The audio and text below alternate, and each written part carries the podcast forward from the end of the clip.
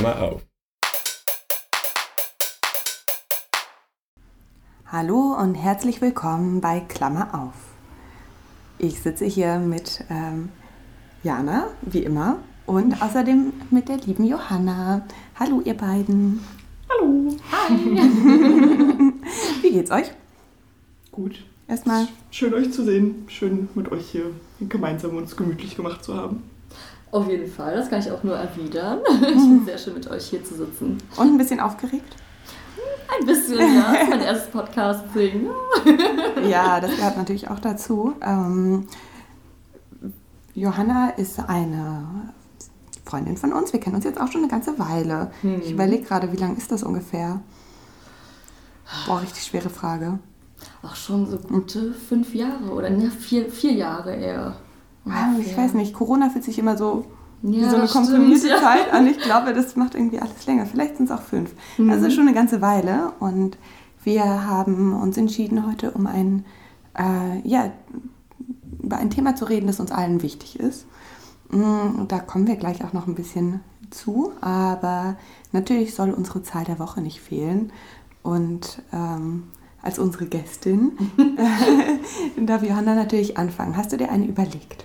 Ja, ich habe mir eine Zahl überlegt und zwar das ist die 1.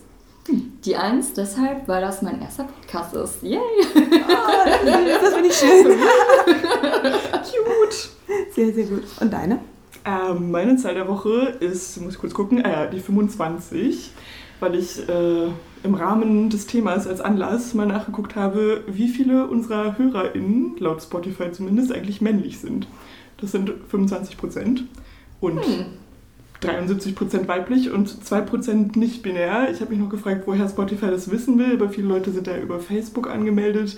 Also ist vielleicht mit Vorsicht zu genießen die Zahl, aber ungefähr ein Viertel unserer HörerInnen ist männlich. Das überrascht mich nicht. ähm, meine Zahl der Woche ist die 6. Ähm, ich habe äh, zu Weihnachten von Thomas, der unser Gast in einer der letzten Podcast-Folgen war, äh, das Sechs-Minuten-Tagebuch zu Weihnachten bekommen. Das äh, habe ich jetzt noch nicht angefangen, aber ich bin gerade dabei, so den, den ganzen ersten Teil zu lesen und irgendwie klingt es total schön und ich freue mich richtig toll damit anzufangen. Da geht es irgendwie so ein bisschen um positive Psychologie und sich ein bisschen so darauf besinnen, was sind eigentlich so positive Einflüsse, positive kleine Erfahrungen am Tag und ähm, ja, einfach den Fokus ein bisschen mehr darauf zu lenken und je mehr ich mich in dieses Intro reinlese, desto mehr Bock bekomme ich einfach drauf und freue mich jetzt darauf, bald damit durch zu sein, um endlich starten zu können. Voll schön, gutes ja. Geschenk. Danke. Thomas. ähm, unser heutiges Thema ist Toxic Masculinity oder toxische Männlichkeit. Und wie immer wird Jana uns erstmal den definitorischen Einstieg in dieses Thema geben. ja. Bitte, wie immer. Bühne frei. Toxische Männlichkeit, was heißt das überhaupt?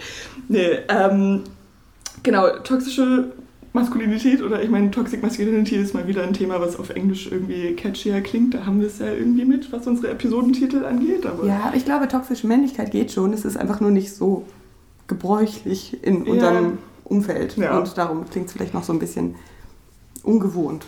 Aber können wir vielleicht jetzt auch etablieren, ja. wie auch immer, oder irgendwie austauschbar verwenden. Aber ja, ähm, das Ganze verweist auf gesellschaftlich etablierte Beurteilungsmuster, die irgendwie von einer vermeintlich wahren, ihr hört jetzt hoffentlich meine Airquotes, äh, Männlichkeit ausdrücken sollen. Und dabei geht es vor allem um destruktive, deswegen das toxische Denk- und Verhaltensmuster, wie zum Beispiel Aggression, Dominanz oder auch sexuell übergriffiges Verhalten. Auf Details kommen wir natürlich irgendwie gleich eh noch im Laufe der Folge. Und ich habe dann noch kurz gedacht, okay, was heißt toxisch eigentlich? Weil das irgendwie so ein bisschen ja auch Buzzword geworden, auch äh, toxische Beziehungen oder irgendwie Menschen, die toxisch sind oder wie auch immer. Was an sich als Wort einfach erstmal giftig bedeutet, aber im übertragenen Sinne auf Personen bezogen oder irgendwie jetzt das Konstrukt von Männlichkeit natürlich auch einfach schädlich oder gefährlich auf eine Weise bedeuten kann. Jetzt nicht nur giftig im Sinne von tödlich, das wäre ein bisschen sehr wörtlich. Und der Punkt toxisch und Männlichkeit zusammenzubringen, ist viel auch einfach, dass das sowohl für die Gesellschaft schädlich als auch für die Männer selbst oder Leute, die irgendwie Maskulinität ausdrücken, ist. Und dabei auch häufig in Abgrenzung von vermeintlich weiblichen Eigenschaften sich positioniert, die damit abgewertet werden, was irgendwie den patriarchalen Ursprung davon zeigt und auch irgendwie, dass sich das in einer zweigeschlechtlichen binären Logik befindet. Und ich glaube, ganz zum Anfang ist vielleicht auch noch der Disclaimer gut, bevor wir hier missverstanden werden, dass eine Kritik an dem Verständnis von Männlichkeit nicht gleich bedeutet, dass deswegen alle Männer damit gemeint sind oder Männlichkeit per se toxisch wäre, sondern es einfach eine Art von Männlichkeit gibt, die irgendwie schädigend ist. Und darum soll es heute gehen. Dankeschön, sehr schön. Ja, stimmt. Ähm, toxisch wird irgendwie ja schon sehr inflationär verwendet, habe ich das Gefühl. Also immer mehr und auch ja, immer leichtfertiger. Aber ich glaube, gerade in diesem Kontext ist es schon einfach ähm, sehr richtig und sehr wichtig, auch darüber zu sprechen, weil es auch so viele Menschen betrifft und eben auch ähm, Personen, die äh, sich selber als Männer definieren, ganz insbesondere betrifft. Mm, und ihr fragt euch jetzt bestimmt, warum Hanna heute hier mit uns sitzt. Und das liegt daran, ähm, dass äh, Johanna eine Modemarke hat, gegründet hat. Ähm, und die ist sowohl nachhaltig als auch doch immer wieder politisch. Und vielleicht kannst du uns davon erstmal ein bisschen mehr erzählen. Genau, ich habe ähm, Johanna Petersen, so heißt meine Brand. Ähm, es ist eine nachhaltige Streetwear-Brand. Und ähm, ich möchte eben pro Kollektion gewisse Themen ansprechen. Ähm, und die erste Kollektion zum Beispiel war halt, ähm, der Name war ähm, My Body, My Choice. Da habe ich die körperliche Selbstbestimmung in Bezug auf Abtreibung angesprochen. Und die jetzige Kollektion heißt Stop Toxic Masculinity. Ähm, da spreche ich eben toxische Männlichkeit an. Und ich baue das halt eben in meinen Prints ein und ähm, ich möchte eben auch ähm, was ähm, dazu beitragen, indem ich ähm, einen Euro pro verkauften Artikel spende an eine Organisation, ähm, die sich eben mit dieser Thematik auseinandersetzt. Genau. Mit welcher Thematik meinst du jetzt? Mit der Nachhaltigkeit oder mit der toxischen Männlichkeit oder was ist das für eine Organisation? Kannst du uns darüber noch mehr erzählen? Ähm, genau, also ähm, gut, nachhaltig bin ich so oder so. ähm, aber jetzt zum Beispiel äh, in Bezug auf der ähm, aktuellen Kollektion Stop Toxic Masculinity, da werde ich an ähm, Terre des Femmes ähm, spenden, die eben auch so Kurse anbieten ähm, und äh, toxische Männlichkeit eben ja, besprechen und ja. Voll cool. Das heißt, du änderst dann quasi die Organisation auch pro Kollektion so ein bisschen und passt die an das Thema an. Ja, genau, auf jeden Fall. Ja, ja verschieden. Mhm. Ja, also die werden wir natürlich auch verlinken, wie immer in den Show Notes und natürlich auch äh, Johannas äh, Brand oder ihr Instagram- und TikTok-Profil. und die Website ähm, wird auch alles in den Show Notes auftreten, äh, damit ihr euch das mal angucken könnt. Vielleicht kannst du uns noch ein bisschen mehr darüber erzählen, wie du dich ausdrückst, also auf was für Medien und was du da so machst und was so dein Ansatz ist. Also ähm, ich habe am, Anfang habe ich viel auf Instagram gemacht und ähm, da habe ich festgestellt, es läuft nicht so gut wie erwartet. Dann habe ich mit TikTok angefangen und das war für mich halt ähm, ja, es hat sich einfach alles geändert. Also ich TikTok ist für mich so das beste Social Media, was ich nutzen kann. Ich glaube, TikTok musst du uns ein bisschen erklären. Ich dachte für mich ist das schon so lustig, wie du gerade TikTok so Fragen gesagt hast. ja, so. ja schon. Wir alte Menschen haben da ja keine Ahnung von oder keine Ahnung, Social Media Ferne oder ich glaube Social Media Ferne. Ich glaube, ja. einen Altersunterschied gibt es ja gar nicht so sehr, aber ich glaube, wir haben da auf jeden Fall nicht so den Bezug zu und ich verbinde damit auf jeden Fall, glaube ich, dann von dem, was ich jetzt auch in Gesprächen immer rausgehört habe, noch irgendwie was, ich sag mal, in Anführungsstrichen was Falsches oder was vielleicht nicht gerechtfertigt ist? Weil du hast mir eigentlich ganz schöne Sachen darüber erzählt. Ähm, ja, total. Also man muss auch so ein bisschen von diesem ähm, komischen Bild wegkommen, dass TikTok so ein komisches Tanzportal ist, wo man Tanzvideos hochlädt, wo nur ähm, sehr, sehr junge Menschen aktiv sind. Ich habe aber neulich erst wieder so eine gesehen, so vor, vor der alten Nationalgalerie. so stand ich so draußen mit meinem Dad und sehe so ein kleines Mädel, so alleine mit der Kamera so. Sie immer wieder aufgestellt und macht sie so ein paar Tanzmoves und dann hört sie wieder auf. Und ich dachte mir so, hm, das ist die andere Seite von TikTok. Behind the scenes. Ja, ich meine natürlich, klar, also TikTok ist es auch nach wie vor, aber darüber hinaus ist TikTok noch viel mehr.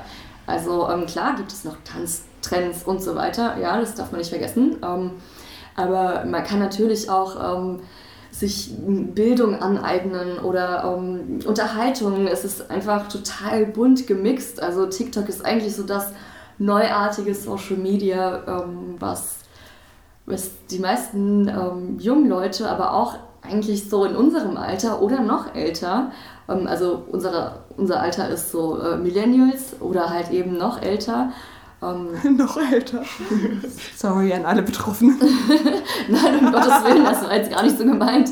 Aber, ja, es sind auch HörerInnen sind auch Millennials. Ich habe mir heute ja nochmal die Statistik angeguckt. Ja. Nee, also wie gesagt, ähm, dieses, dieses Bild, was die Leute von TikTok haben, das ist einfach nicht mehr aktuell. Also, ähm, und man kann sich TikTok so vorstellen, dass es so, es ist so ähnlich aufgebaut wie Instagram, nur dass es halt nur Reels gibt. Also man lädt halt einfach nur Videos hoch und ähm, man kann halt natürlich unterschiedliche Sparten ähm, bedienen, ob man jetzt Unterhaltung nur möchte oder nur Fashion oder nur Bildung und ähm, ja, mein Account ist halt so ein Mix zwischen ähm, Nachhaltigkeit, Fashion und eben die Themen, die ich ähm, anspreche mit meinen Kollektionen. Mhm. Der Algorithmus ist auch, auch relativ präsent, sag ich mal, oder?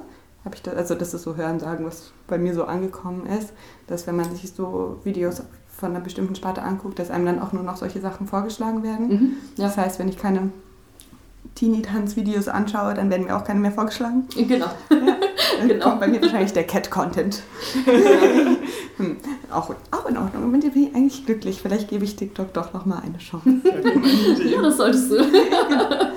ähm, Genau, Johanna bespricht und thematisiert unser heutiges Thema also ja ganz aktiv und äh, das wollen wir auf Podcast-Ebene heute noch mal ein bisschen vertiefen und äh, ja über ihren ganz spezifischen Zugang zu diesem Thema sprechen und äh, ja dann wie immer einfach darüber quatschen, was uns da so allen durch den Kopf geht und uns da einfach ein bisschen unterhalten. Und daher so zunächst die Frage in was für Situationen ist euch denn toxische Männlichkeit schon begegnet? Also das beste Beispiel ist ja Catcalling. Ähm, das ist uns bestimmt allen schon passiert. Und ähm, das ist für mich so das perfekte Beispiel für Toxic Masculinity. So dieses, ich bin der tolle Typ und die Frauen sind mir unterlegen und sie können ja glücklich sein, wenn ich denen überhaupt ein, in Anführungszeichen, ähm, ähm, Kompliment gebe. So, und ich meine, klar, Catcalling ist uns allen wahrscheinlich schon oft passiert, so wie es allen Frauen geht. Und das ist für mich so, ja, das perfekte Beispiel, wo jede Frau irgendwo damit in Berührung kommt. Das auf jeden Fall. Ich glaube, das kann auch viel damit zusammenhängen, dass das wahrscheinlich oder vielleicht in vielen Fällen auch damit zu tun hat, dass die Personen, die sowas machen, ähm, sich dann vielleicht besonders männlich fühlen und mhm. genau so ein Bild erfüllen wollen. Vielleicht irgendwie auch denken, eben, dass sie damit irgendwie einen Gefallen tun und damit so der krasse Macker sind, der irgendwie lieb ist und zeigt, hey, du bist sexy, weil das ist irgendwie das Goal. Ähm, aber das ist halt einfach nicht so. Und ja, das ist auf jeden Fall ein gutes Beispiel, was da rein gehört. Ja, ich finde auch, das ist erst recht mega das gute Beispiel dafür, wie sich das im öffentlichen Raum und ja auch eigentlich so anonym äußert, weil es ja gleichzeitig auch ganz persönlich und privat in Beziehungskontexten sein kann und wirklich so nahe Beziehungen. Aber dieses ganze Catcalling-Ding als dann letztlich vor allem ja, Machtdemonstrationen und dann aber auch erst recht, vielleicht auch erst recht vor anderen Männern möglichst männlich wirken. Meistens sind es ja irgendwie so Männergruppen. Wenn jemand alleine ist, traut er sich das wahrscheinlich weniger. Ja. Irgendwie, aber wenn man schon so gleich in so einem, so einem Pack Männer irgendwie begegnet, ja, genau, eine Rudel auf eine Weise, dann fühlen sie sich auf einmal geil und denken, sie könnten irgendwie alles sagen und tun. Und häufig wird das ja auch kaum in irgendwelche Schranken gewesen, ist ja dann auch irgendwie das Schlimme. Oder halt dann noch von ihren Peers sozusagen bestätigt. Hm. Ja, das ist auf jeden Fall, glaube ich, schon mal so ein großes Thema, was darunter fällt. Ich dachte mir auch, ähm, dass ich schon sehr, sehr oft erlebt habe, dass ähm, Freunde von mir, die sich eben ja, als männlich definieren, ähm, sehr, sehr starke Hemmungen haben, Emotionen zuzulassen, zu zeigen und teilweise darunter sehr, sehr leiden. Und das dann teilweise irgendwie äh, im Zweifel Stereotyp mit ihren weiblichen Freundinnen irgendwie lernen müssen, das mal zuzulassen, aber dann auch immer nur in solchen Kontexten, aber nicht untereinander im Rudel. ähm, und das, äh, also so, da ist mir auf jeden Fall schon oft so ein, so ein tatsächliches äh, Leid oder auf jeden Fall ja, ein, Missbehagen begegnet, weil ähm, dann immer so diese Schranke da war. Ich darf das jetzt nicht zeigen, weil dann entspreche ich nicht diesem Bild ähm, von dem Mann, äh, ja, das in unserer Gesellschaft irgendwie aktuell ist. Und äh, dann wird das irgendwie unterdrückt. Und ich habe das Gefühl, dass da sehr, sehr viele drunter leiden, auch wenn das viele vielleicht nicht so benennen können. Ja, dabei muss ich gerade auch direkt dran denken, wo, wo, das ja im Zweifel schon anfängt, wo begegnet uns das. Mein kleiner Bruder ist sechs Jahre alt und irgendwie hat, als er noch sehr viel kleiner war und bevor er in Kinder, kurz bevor er in den Kindergarten gekommen ist, sehr gerne mit seiner Spielküche gespielt und war da ganz irgendwie hinterher, was er dann Kochen und so weiter, Haushalt wie auch immer sehr weiblich konnotiert ist. Und nach einem halben Jahr im Kindergarten oder so, und da hat er mir auch explizit dann von erzählt, wo dann nicht so positive Reaktionen darauf kamen und wie das dann sein kann und irgendwie, und das ist ja irgendwie nichts, was Jungs machen und überhaupt hat er das dann einfach gelassen, dieses Ding in seinem Zimmer, wurde nie wieder angerührt. Ich fand das richtig traurig und wollte dann erst auch irgendwie noch da aktiv gegenreden, aber ich meine, der Kindergarten und die Peer Group, sage ich jetzt schon wieder, dann da auch, ist halt dann sein soziales Gefüge und wo er jeden Tag ist und ich bin dann nur manchmal zu Besuch und nur weil ich dann da was sage, kann man da kaum was dran ändern, was er denn sonst irgendwie die ganze Zeit da so mitbekommt. Und alles, was weiblich irgendwie konnotiert ist, ist dann schon gleich schlecht und wird dann schon so kleinen Jungs, die sich irgendwie kaum von kleinen Mädchen unterscheiden müssten, schon gleich ausgeredet. Ausgeredet, be beziehungsweise sonst begeben sie sich immer in die Situation, dass sie im Zweifel gemobbt werden könnten oder sonst was. Einfach, ja. ne? Es ist ja, glaube ich, oder glaube ich, ich, könnte ich mir vorstellen, vielleicht gerade in dem Alter auch irgendwie so eine bewusste oder unbewusste Vermeidungsreaktion. Ja, das Problem ist halt auch einfach, dass ähm, die Erziehung auch eine unglaublich wichtige Rolle ist. So, wenn ähm, Frauen von, also wenn, wenn Mütter, sagen wir mal, äh, von Anfang an ihre Kinder so erziehen, ähm, ein Junge muss das und das, ein Mann muss das und das, das schadet halt auch im Endeffekt, beziehungsweise so startet halt die toxische Männlichkeit. Na klar, das dass halt so nur die Mutter auch zuständig ist, natürlich. Ja. Also nicht nur. Das sowieso auch gleich. Nein, also natürlich so die Erziehung im Allgemeinen, also nicht nur die Mutter, klar, der Vater ist Aber ja auch ein Riesenindikator. So. Ähm, man kann jetzt auch nicht alles der Mutter zusprechen. Ähm, Im Endeffekt, es kommt immer darauf an, wie ein Kind aufwächst. Ne? Also ein Vater kann genauso Indikator dafür sein. Aber im Endeffekt ist es halt so, ähm, ja, wie das Kind aufwächst. Und ich finde es halt super problematisch, dass schon im Kindesalter einem vorgelebt wird, ein, ein Junge muss das und das machen, damit er am Ende ein, ein in Anführungsstrichen ein richtiger Mann ist. Mhm. So, das ist, das ist eigentlich das, das Problem. Ja, und was ich gerade meinte, selbst wenn du halt im Elternhaus als Eltern und in Bezug auf dein eigenes Kind und so alles Mögliche anders machen willst, spätestens dann mit Kindergarten oder wie auch immer und dem Kontakt zu der restlichen Gesellschaft, bricht sich das dann wieder auf und das Kind kommt nach Hause und will die Spielküche nicht mehr anrühren. Das fand ich daran mhm. halt so mhm. verstörend. Da kannst du irgendwie noch so viel selber anders machen. Am Ende gibt es halt doch immer noch die größere Gesellschaft, die dann das anders bewertet. Mhm. Auf jeden Fall. Ähm, das zielt ja jetzt irgendwie alles so ein bisschen darauf ab, dass so ein bestimmtes Bild von Männlichkeit erfüllt werden soll oder irgendwie so der ganz, ja, von Kindesbeinen an so dieser Drang besteht, dass was erfüllt wird. Was glaubt ihr denn, wie könnte man das irgendwie so ein bisschen zusammenfassen? Was versteht unsere Gesellschaft denn unter Männlichkeit? Was, was ist männlich? Also ja, wir können ja mal ein bisschen sammeln. Es klang jetzt in unseren ersten Assoziationen gerade ja viel auch schon an. Du hast zum Beispiel gerade ja schon gesagt, Gefühle müssen irgendwie versteckt werden, können nicht offen ausgedrückt werden, außer vielleicht ist es irgendwie Wut und Aggression. Probleme löst man mit Gewalt im Zweifel, aber nicht mit also Trauer oder Verletzlichkeit zeigen ist schon mal gleich schwach und damit nicht männlich. Oder reden, richtig scheiße. Ja, oder überhaupt irgendwas reden und reflektieren, offen kommunizieren. ja, okay, wir müssen jetzt gucken, dass wir jetzt nicht nur super gehässig werden, sorry. ähm, aber gerade das ganze emotionale Ding und auch in der Lage sein, das zu reflektieren und empathisch dann auch bei anderen Personen wahrzunehmen und so, da mache ich mir manchmal Gedanken drüber, dass das ja dann auch Männern oder dann Jungs noch auch ja kaum beigebracht wird, weil die sollen das ja gar, also das wird ja nie irgendwie großartig gefördert. Und am Ende dann erst recht in Hetero-Partnerschaft-Kontexten müssen dann die Frauen die emotionale Arbeit übernehmen und die an die Hand nehmen und den, oder gute Freundinnen oder wie auch immer und denen beibringen, wie sie eigentlich irgendwie Zugang zu ihren Gefühlen finden oder die zum Ausdruck bringen oder so was ja dann erst recht, also das kann dann ja auch nicht die Basis von einer Beziehung oder guten Freundinnenschaft sein, dass das so unausgeglichen ist, dass die eine Person das ganze der anderen Person zeigen muss. Ein bisschen ist das natürlich im Rahmen auf eine Weise, aber das sind ja irgendwie Fähigkeiten, die man, wenn man die jetzt dann nicht schon irgendwie irgendwann mal gelernt hat, auch schwierig ist, dass das die ganze Zeit so unterdrückt wird. Auf jeden Fall.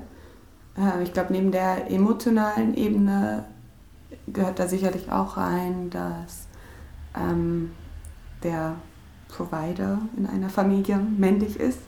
Das heißt, es muss angestrebt werden, eben ne, die Person zu sein, die gut verdient und erfolgreich ist und generell ne, Erfolg hat, nichts im Haushalt macht, sondern eben ne, so der Mann der Beziehung ist. Der Mann im, in der Familie ist so der, der das Geld nach Hause bringt und ähm, im Zweifel nicht für Kindererziehung zuständig ist, im Zweifel nicht für den Haushalt zuständig ist, sondern sich mit anderen Dingen beschäftigt. Im Zweifel gebildeter sein muss. Ähm, ich sage jetzt extra muss, weil das natürlich einfach ein unglaubliches, einen unglaublichen Druck auslöst und auf derselben Ebene natürlich ähm, andere Menschen extrem ähm, unterdrückt. Also so einfach dieses gesellschaftliche Bild. Ich rede da gar nicht über ähm, Männer als, als spezifische Person, sondern einfach ne, dieses Bild, äh, das, das schränkt ja unglaublich ein. Und ich habe das Gefühl, dass sehr, sehr oft auch eine ganz große Angst mitschwingt.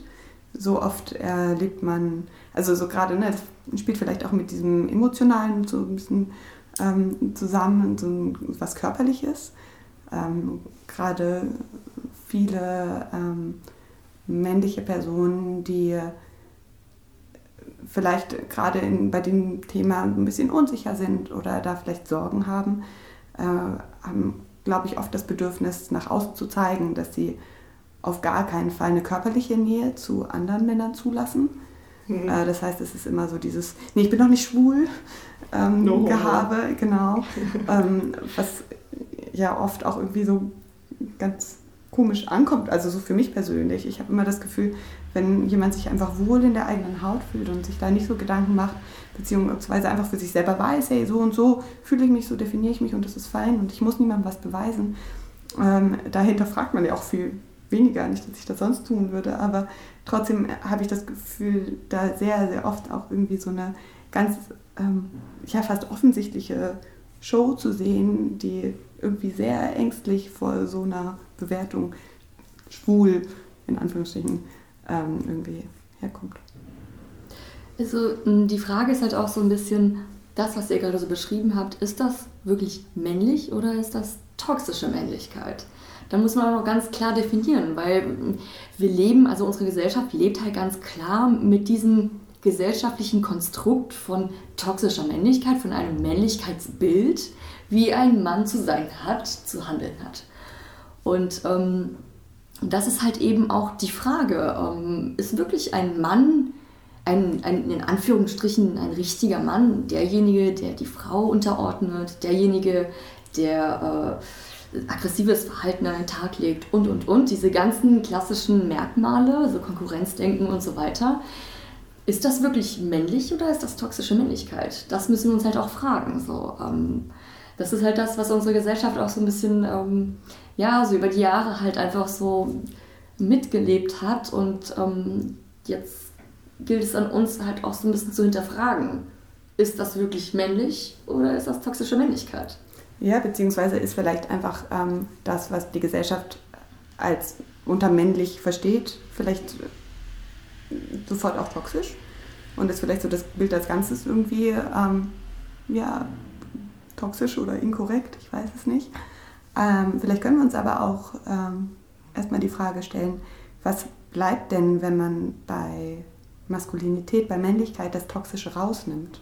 Ja, das finde ich allerdings eine sehr gute Frage, weil da fällt mir auch irgendwie kaum noch was ein, was nicht gleich irgendwie in diese toxische Kerbe halt schlägt. Andererseits gibt es natürlich auch zum Beispiel Männer, die keine Cis-Männer sind oder auch irgendwie keine Hetero-Männer, was sich für mich von der irgendwie Bewertung oder Perspektive darauf auch irgendwie gleich schon ganz anders darstellt. Deswegen auch am Anfang ja der Disclaimer, dass deswegen nicht alle Männer an sich als Einzelpersonen sozusagen toxisch sind. Aber ich finde das super schwierig, mir Männlichkeit ohne das Toxische vorzustellen. Also so, das ist eine, also klar könnte zum Beispiel irgendwie so mehr eine weiß ich nicht, aktivere, direktere Rolle in Beziehungen oder irgendwie so ein bisschen dieses Versorger sein oder sich um andere kümmern oder wenn man sich irgendwie ein positives Bild von Vätern vielleicht vorstellt, was wirklich was, also eine andere Rolle als dann eine mütterliche Rolle, die auch fürsorglich sein kann und auch wohlwollend und so, aber einen vielleicht zu anderen Dingen nochmal ein bisschen pusht und aus einer anderen Komfortzone rausbringt als so die Vertrautheit dieser mütterlichen Fürsorge, vielleicht mehr so im Nahbereich. Keine Ahnung, das ist natürlich auch alles irgendwie super grob verallgemeinert und kann sich alles im Individuellen auch ganz anders vorstellen, aber ich glaube, darunter kann ich mir am ehesten noch eine ja, nicht toxische Männlichkeit vorstellen. Was wäre denn eine ähm, nicht auf toxische Männlichkeit reaktionäre Weiblichkeit? Ja, eigentlich Mhm. genauso schwierig, weil die sich ja auch einfach, also das, diese ganzen Rollenbilder bedingen sich ja auch total viel gegenseitig. Da kommen sie dann ja irgendwo auch her und vielleicht ist daraus dann auch die Konsequenz, dass das alles gar nicht so rigide getrennt werden sollte und indem wir versuchen, das auf irgendeinen Kern und irgendeine Essenz runterzubrechen, da einfach gar nicht viel übrig bleibt, ist ja vielleicht auch schon mal eine Erkenntnis und irgendwie was, womit man einigermaßen produktiv arbeiten kann, ist einfach nicht so krass zu bewerten und aufzuladen. Ja, also ich finde, wie Jana sagt, ähm, es fällt mir unglaublich schwer, ähm, ohne das toxische Männlichkeit oder Weiblichkeit zu beschreiben, weil im Endeffekt das muss doch auch super individuell betrachtet werden. Also wir können ja jetzt auch nicht als Gesellschaft sagen, okay, das ist weiblich, das ist männlich. Ähm, ich finde, das sind einfach so veraltete Gesellschaftsnormen, die wir einfach durchbrechen müssen. Und ähm, es gibt nicht das eine. Ähm, sehe ich halt einfach nicht so. Ähm, und ich finde auch gerade so dieses Weibliche und dieses Männliche müsste man auch einfach ein bisschen durchmischen, so, weil ähm, vor allem gerade, weil dieses Weibliche auch so ein bisschen negativ gesehen wird, so als Mann ist es unglaublich negativ, weibliche ähm, Züge zu haben, was total schwachsinnig ist. Ja? Also ich finde, man sollte so dieses, diese gesellschaftlichen Normen einfach durchbrechen. Das ist Quatsch. Ich finde, das hast du gerade ähm, sehr, sehr schön irgendwie gesagt. Gibt es überhaupt Männlichkeit, Weiblichkeit als, als typische Charaktereigenschaften ohne diesen toxischen Beigeschmack? Oder ist es vielleicht einfach, sind das einfach Bewertungen, gesellschaftliche Bewertungen, die ähm, per se toxisch sind, weil sie einfach so viel Druck verursachen, weil sie so separieren, aber vielleicht überhaupt auch gar nichts Gutes bringen, ähm, sondern einfach nur ähm, unterdrücken und zwar auf allen Seiten eben auch unterdrücken, wenn man Ne, sich zum Beispiel als, ähm, ähm, ja, man nicht irgendwie diesen Idealen ähm, verschrieben fühlt oder generell einfach merkt, so, hey, das hat mit mir gar nichts zu tun und mhm. dass man, ne, dann, das unterdrückt ja auch total und dann ähm, als Frau haben wir, glaube ich, das schon, als Frauen haben wir das schon irgendwie öfter mal gemerkt, dass das einfach äh, in Situationen unterdrückend wirkt, aber das eben wirklich für, für alle Personen und ich glaube tatsächlich für alle, selbst Personen, die sich ähm, sehr, sehr ne, so, stereotyp toxisch männlich verhalten, wie ich das verstehe, habe ich das Gefühl, sind ganz stark unterdrückt davon, weil sie eben so einen engen Spielraum haben, so, eine, so wenig Weitsicht, so wenig Möglichkeiten, sich auch irgendwie weiterzuentwickeln und sich selber zu entdecken und kennenzulernen weil es ja einfach nur so diesen einen schmalen Grat gibt, wo sie lang spazieren können und nicht weiter. Und das ist ja unglaublich einschränkend. Darum gibt es überhaupt irgendwas Positives, was wir aus solchen Bezeichnungen, so einer Separierung irgendwie ziehen. Also die Sache ist, dass ähm, es gibt Menschen, die natürlich auch in diesen Rollenbildern leben und ähm, sich gut dabei fühlen. Und ähm, das dürfen wir natürlich auch nicht ähm, verurteilen oder so. Ähm, ich meine, es ist super individuell zu betrachten und äh, im Endeffekt, man kann natürlich auch in diesen Rollenbildern leben, ohne dass es toxisch ist, wenn man es eben einfach so möchte und wenn man es so leben möchte. Und ähm, aber so, sobald es toxisch wird, ist es natürlich halt immer so ein Problem. Also wenn es für dich selbst toxisch wird oder für deine Mitmenschen. Äh, ich musste gerade direkt dran denken, äh, als du jetzt erst gesagt hast, Leute, die sich gerne in der Maskulinität dann wiederfinden und so weiter, was könnte auch eine subversive Männlichkeit sein, ohne vielleicht ein Mann zu sein? Weil ich musste gerade direkt dran denken, gerade irgendwie so die Klischees dessen, jetzt nicht das toxische, gewaltvolle, aber irgendwie so irgendwie ein bisschen die stärkere Rolle zu haben oder irgendwie, weiß ich auch nicht, alles Mögliche, was da jetzt gerade vielleicht auch auf so einer fürsorglichen Ebene mehr äh, drin sein kann, da gefalle ich mir persönlich auch häufig drin in Beziehungen. Also so, ohne dass ich deswegen ein Mann sein muss oder so. Aber so positivere, auf irgendeine Weise männliche Eigenschaften und erst recht damit zu spielen, dass das jetzt ja irgendwie eigentlich gerade was Männliches wäre und ich bin aber eine Frau und irgendwie, keine Ahnung, kann auch einfach, finde ich, Spaß machen. Da musste ich gerade da denken. Da hatte ich in Bezug auf das Thema vorher noch gar nicht drüber nachgedacht. Aber ist vielleicht auch ein Beispiel für Männlichkeit, Maskulinität, wie auch immer, die nicht unbedingt was mit Mannsein zu tun haben muss.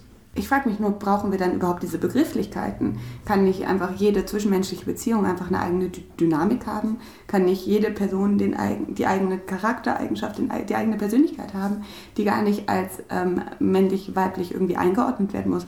Kann man nicht eine ähm, dominantere Haltung haben, vielleicht irgendwie auch ja, manche vielleicht für uns jetzt klassischen Rollenbilder einnehmen, ohne dass die aber so bezeichnet werden. Können das nicht einfach dann die selbstgewählten Verhaltensweisen sein? Ähm, ich frage mich nur, was bringen uns die Begrifflichkeiten? Ich meine, damit, also ich glaube, die schränken einfach sehr ein, weil es einfach auch so eine binäre, wertende Unterteilung ist.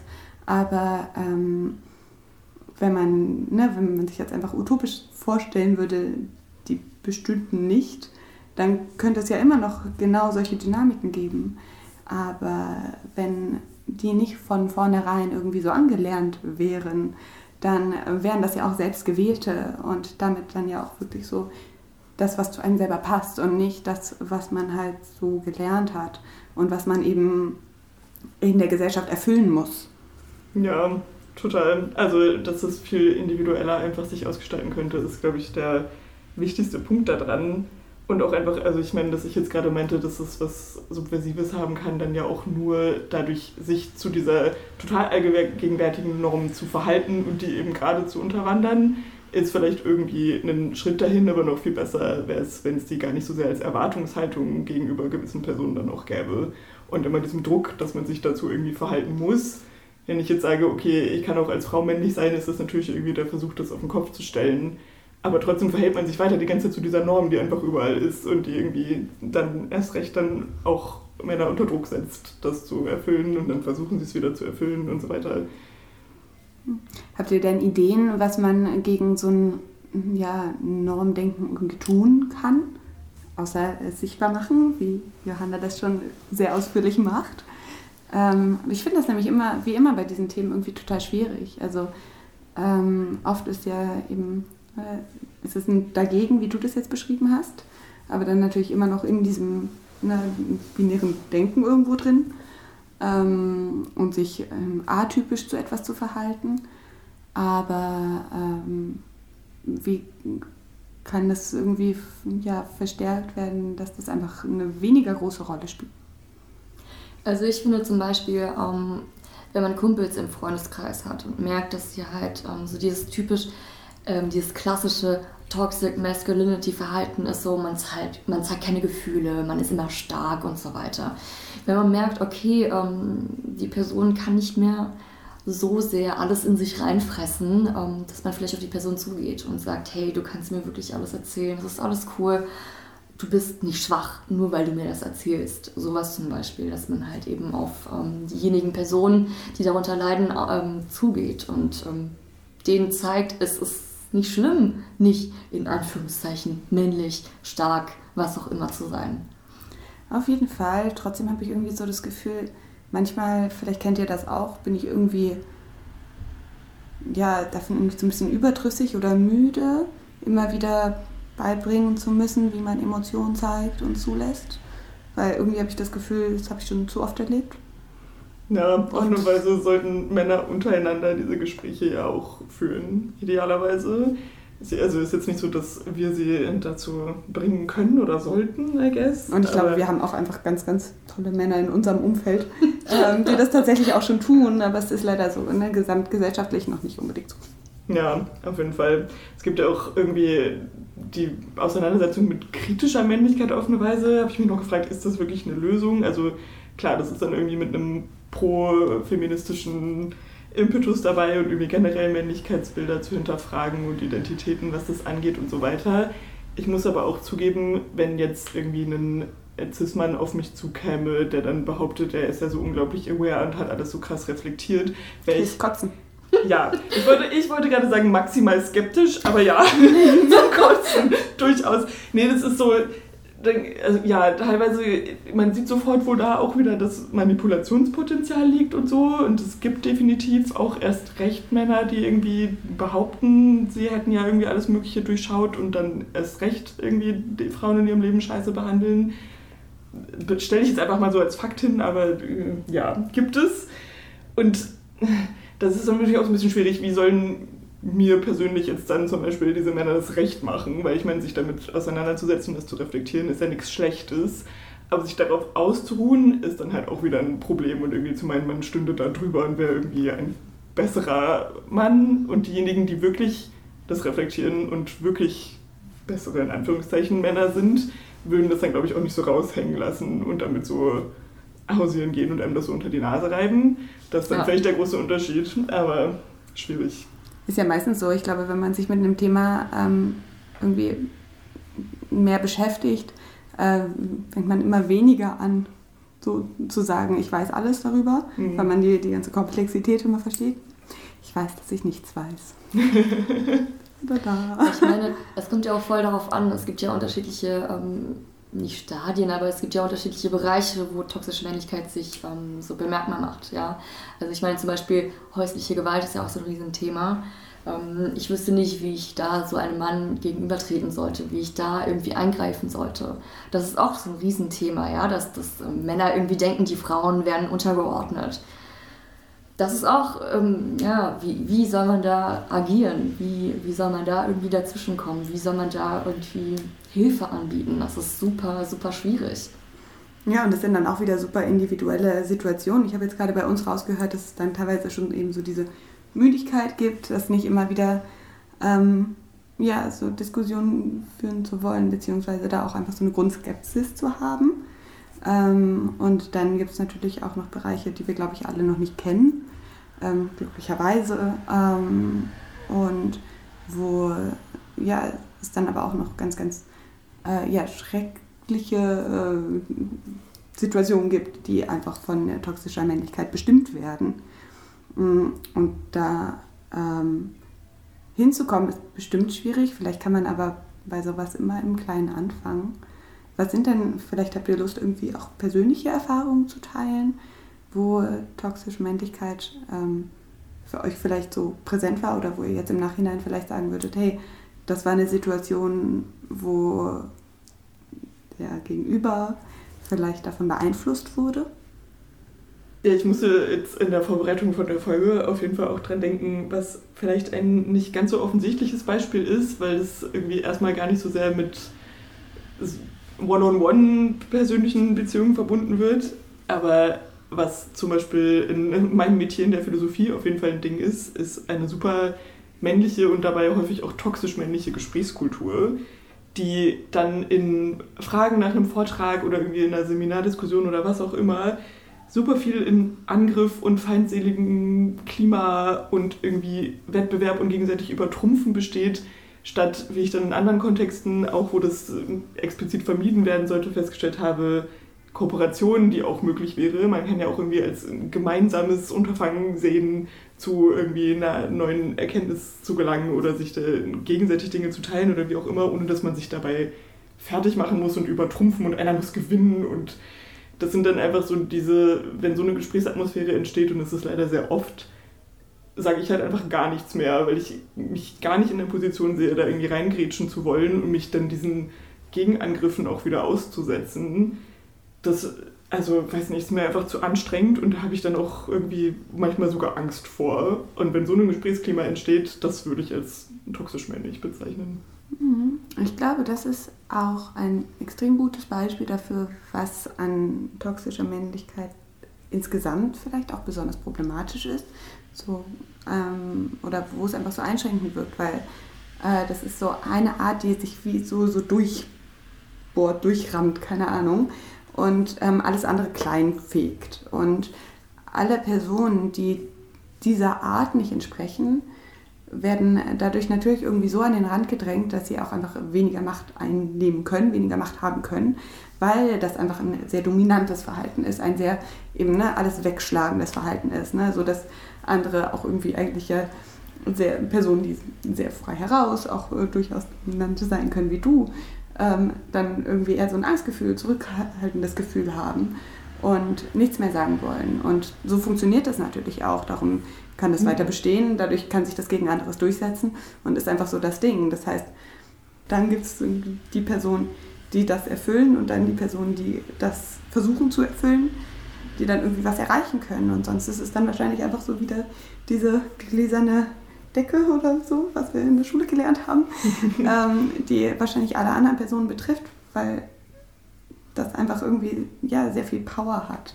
Aber im Zweifel wahrscheinlich irgendwie sehr wenig ähm, zielführend ist oder einfach natürlich auch unglaublich einschränkt, was Kreativ- oder Weiterentwicklung angeht. Also auch ähm, tatsächlich auf, auf ähm, thematischer Ebene, nicht nur auf, also auf, dieser, auf dieses Thema bezogen, sondern auch, ne, wenn man jetzt an, an ne, irgendein, irgendeine Organisation, irgendein ähm, Unternehmen denkt, äh, das kann ja trotzdem total einschränken, wenn alle sich nur widersprechen und nicht bereit sind, gemeinsam sich zu unterstützen und zu arbeiten. Aber trotzdem ist das ja etwas, was sich jetzt immer noch durchsetzt und wir sind, das sind vielleicht irgendwie müde und trotzdem setzt es sich weiter durch. Es, passt, es ist ja einfach sehr, hat sehr viel Power und ich glaube, das ist ein sehr gutes Beispiel, was du da genannt hast. Dazu habe ich eine interessante Frage und zwar ist es so, dass es in der Modebranche gibt es mehr männliche Women's Wear Designer als weibliche. Ähm, das heißt, es gibt mehr Männer, die Frauen vorschreiben, ähm, sich weiblich in Anführungsstrichen anzuziehen, was weibliche Mode ausmacht und so weiter. Ähm, ist das dann auch quasi toxische Männlichkeit, weil einfach mehr Männer Frauen vorschreiben oder Frauen, ähm, also beziehungsweise Women's Wear designen? Wie ist es denn ähm, generell, wenn man jetzt einfach ähm, ModedesignerInnen nimmt? mhm. äh, in der gesamten Bandbreite. Also so, wobei, nee, eigentlich gehe ich schon davon aus, dass wenn es um Menswear geht, dass auch mehr Männer sind. Also Oder so wie ist das da? Also ist das insgesamt, dass es einfach Ne, dass es einfach eine Branche ist, die einfach noch sehr, sehr männerdominiert ist. Ja, ja. Also ich habe keine ähm, spezielle Zahl, aber es ist tatsächlich so, dass es mehr männliche Designer gibt. Ähm, ob jetzt Women's Wear oder Sonst ist es doch bei solchen, oder? Ist das nicht bei so künstlerischen Bereichen auch nicht so? Ja, ich bin gerade auch überrascht. Man könnte doch fast meinen, dass das irgendwie so ein kreatives Metier ist, was dann schon wieder weiblich konnotiert ist und so weiter. Aber am Ende können sich dann äh, Männer mit ihren Perspektiven doch mehr. Also ich könnte mir schon vorstellen, dass man das auch als toxische Männlichkeit bezeichnen könnte. Einfach dadurch, wer kriegt am Ende die Anerkennung, wem wird zugehört, wer wird beachtet, mhm. wessen irgendwie dann, wer darf was super anders machen, als die Konvention ist und das ist dann irgendwie hip und neu und trendy. Also im Allgemeinen, also ich kenne jetzt nicht die, die Zahlen im Allgemeinen, aber so ähm, die Zahlen von Head-Offs, also von Chefdesignern, sind auf jeden Fall mehr Männer an der äh, Position als ich Frauen. Ich sag nur gläserne so. Decke. Heißt das überhaupt gläserne Decke oder gläserne Doch, ja, Kugel? Nee, warte mal. Also die Chefs halt quasi. Ja. Ja. ja, genau, eben, die sind dann immer noch an der, an der Spitze und vielleicht sind da ganz viele weibliche Ideen von irgendwie niederen, in Anführungszeichen, Angestellten mhm, eingeflossen. Klar. Aber wer kriegt am Ende die Anerkennung dafür und wer irgendwie kriegt dann auch die Medienaufmerksamkeit mhm. und keine Ahnung. Und diejenigen Personen, die das dann wiederum auf irgendwelchen Runways darstellen, sind dann halt irgendwie wieder Frauen aber das sind ja von der Bewertung total unterschiedliche Bereiche sozusagen. Wer hat sich das ausgedacht und wer ist einfach nur ein Kleiderständer sozusagen. Ja, und der Kleiderständer ist natürlich wieder so dieses, ne, du bist ein das ist natürlich das was anziehen ja. kann, damit du schön aussiehst und uns gefällst. Genau, das ist, das ist wieder das so, eine Frau muss gut aussehen und der Mann, der bestimmt quasi, wie die Frau auszusehen hat, der designt die Kleider für die Frau, die gut aussehen muss und über den Catwalk dann laufen muss. So. Stimmt, über Schönheitsideale haben wir doch gar nicht gesprochen. Ja. also ich meine, auch da spielt das natürlich total ja. rein. Ne? Ja. In Bezug auf Schönheitsideale können wir vielleicht auch festhalten, dass es auch einfach super toxische Männlichkeitsideale in Bezug auf Körper und Körperlichkeit und wie irgendwie Leute von außen wahrnehmbar wirken gibt. Also wenn du als Mann jetzt nicht irgendwie breite Schultern hast und groß bist und muskulös und irgendwie vermeintlich stark oder so aussiehst, leidest du da sicherlich ja auch drunter und Körper sind einfach maximal unterschiedlich und individuell und auch irgendwie in dem Sinne begrenzt darin, in was für eine Richtung du die mit Sport oder Ernährung oder so weiter entwickeln kannst. Und da dann permanent als Mann in Anführungszeichen dran zu scheitern, muss halt auch ein Riesendruck und Scheiße sein, genauso wie es die Schönheitsideale für die weiblichen Models oder irgendwie generell für Frauen und so weiter gibt. Ist sicherlich auch ein großer Faktor davon. Ja, auf jeden Fall. Ich glaube, das ist vielleicht ein ganz gutes Fazit, dass ähm, toxische Männlichkeit vielleicht auch genauso der Punkt ist, wo man also es wird oft darüber gesprochen, dass ähm, es eben ne, dieses gerade ähm, ja, Schönheitsideal, weibliche Schönheitsideal gibt, das eben so begrenzt ist, aber ich glaube, das ist einfach ähm, für Männer genauso begrenzt und übt genauso viel Druck aus, oder ich weiß nicht, ich will es nicht werten, genauso Druck aus. Ähm, und ich glaube, das wird oft unterschätzt. Es gibt auch einfach für Männer einen ja, extrem wenig Spielraum, was irgendwie akzeptiert und was nicht akzeptiert ist. Und ähm, sich da als Gesellschaft zu öffnen, wäre wahrscheinlich so das große Ziel. Also ich würde sagen, das war schon mal ein sehr gutes Fazit für unser Thema heute. Danke, Josi. Und danke auch für das Gespräch an euch beide. Ich finde, es hat total Spaß gemacht, mit euch darüber zu quatschen und auch dabei einfach noch in Details und Unterthemen vorzudringen, über die ich vorher noch gar nicht nachgedacht hatte. Und dann würde ich jetzt die Gelegenheit mal nutzen, Johanna, dich nochmal zu fragen, wo denn unsere HörerInnen dich so finden und kontaktieren können. Ja, mega. Es hat auf jeden Fall mega viel Spaß gemacht mit euch heute. Ihr findet mich unter johannapetersen.official bei Instagram oder TikTok oder www.johannapetersen.de auf meinem Online-Shop. Das packen wir dann auf jeden Fall auch eh nochmal in die Show Notes. Vielen Dank. Und wenn ihr noch an Josi und mich Fragen oder Kommentare habt, wie immer, könnt ihr uns natürlich unter Klammer auf podcast.gmail.com erreichen oder auf Instagram an schlechte Idee oder josilina. Josi unterstrich Lina, Entschuldigung, oh Gott. Ja, also wer es bis heute noch nicht, also ne, Folge 16. Ist okay, man macht auch immer falsch, ist in Ordnung. Ja. und dann bleibt mir eigentlich nur noch zu sagen, vielen Dank fürs Zuhören und bis zum nächsten Mal. Klammer zu.